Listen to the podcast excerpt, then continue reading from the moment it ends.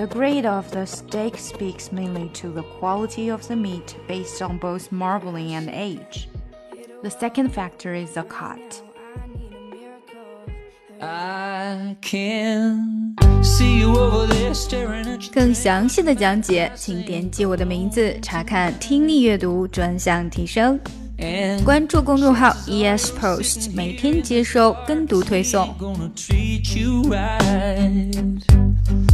well probably not my place, but I'm gonna say it anyway. Cause you look like you hadn't felt the fire, had a little fun, hadn't had a smile in a little while.